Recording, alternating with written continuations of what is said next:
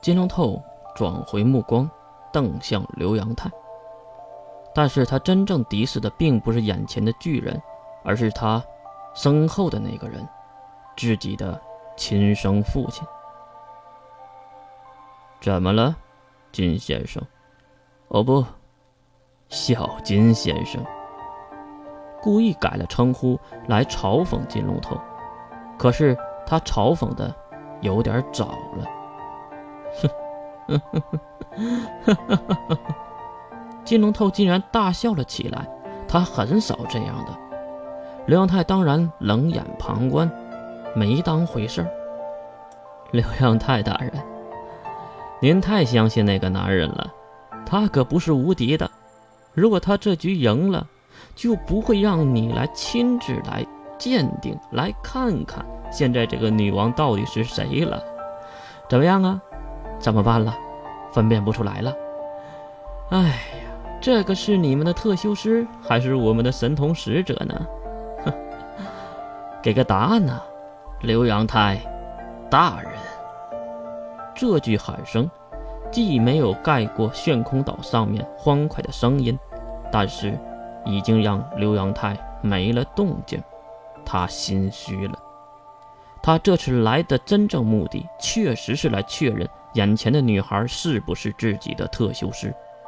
就像金龙头说的一样，这个计划是一柄双刃剑，对方无法分辨，其实自己也无法分辨。如果月能完美演绎或者利用金龙头提供的情报来骗过自己，那整个计划就可以说是给对方准备的了。哼。看到刘阳泰半天没有出声，金龙头笑了。他这种得意的笑，因为在他的面前，还没有人能在诡计之上胜出他，即使是自己的父亲。我来说说结果吧，岳大人、女王大人、使者大人，或者是特修师大人，如果对方确认不了您的身份时，他们。就对这个世界上两个月都下手，说白了，你们都得死。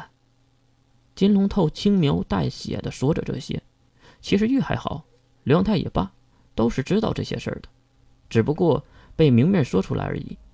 三个男人的计谋大战结束，当然这里还有一个远在海外的操盘手金龙透的父亲。这个话题聊完了，理所应当的也就轮到了月了。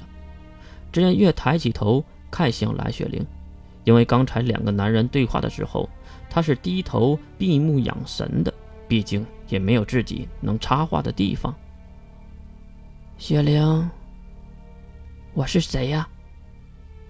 蓝雪玲伸出了手，指向眼前的银发少女，并轻声的回了一句：“她是假的。”啊！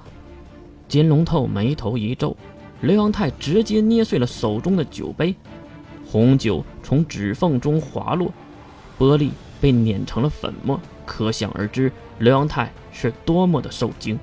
再看月，悠闲自在的耸耸了肩。怎么样，两位？谁赢了？很明显，这次不是金氏家族的两个父子赢了。而是三人中最矮小的、最不起眼的、完全被当成棋子的月，赢了。金龙透也好，刘阳泰也罢，两个人已经想不明白为什么眼前的月是假的，那特修师和死者乌月，都应该是真的才对。那这个假的是从何而来的呢？就在气氛降到冰点的时候，月又说话了。想办法，先杀了我吧，不然，你们两个都是输家。话题结束，因为新娘子带着一群女孩走了过来，有花月、关灵、印象和不少的血族女孩。女王大人，要不要一起啊？应该是说着陪着新娘子聊天或者搞怪吧。月点了点头，并捧起了裙摆跑了过去。蓝山边只留下了两个自以为是的男人，四目相对。他们没有再说任何一句话。金龙透沉默无语，而 S 零二的总机手刘阳泰也没有打招呼的转身离开，并准备下刀。是啊，也不用再装了，因为出了大事儿了。就在几天后，郑小英和小维的大婚结束。中帝国的 S 零二半宁岛分部高层中又一次紧急召唤，将一些上层人员再次聚集。狭小的会议室中，矮小的花田月坐在了沙发上，翘着二郎腿，吸着香烟。总机手刘阳泰站在窗边，看向窗外。花田月对面的是童胖子，吃着茶几上的水果。当然，还有几个生面孔。也在屋内的沙发上坐着，不知道冷场了多久，一个帅气的男人开口了：“假的。”说话的男人长相极为冷峻，几乎就是年长版的金龙透，特别是这张棱角分明、男生女相的脸。金先生，这是我亲耳听到蓝雪玲说的。刘阳泰没有回头，而是看向了更远处。这话说完，屋内又沉寂了起来。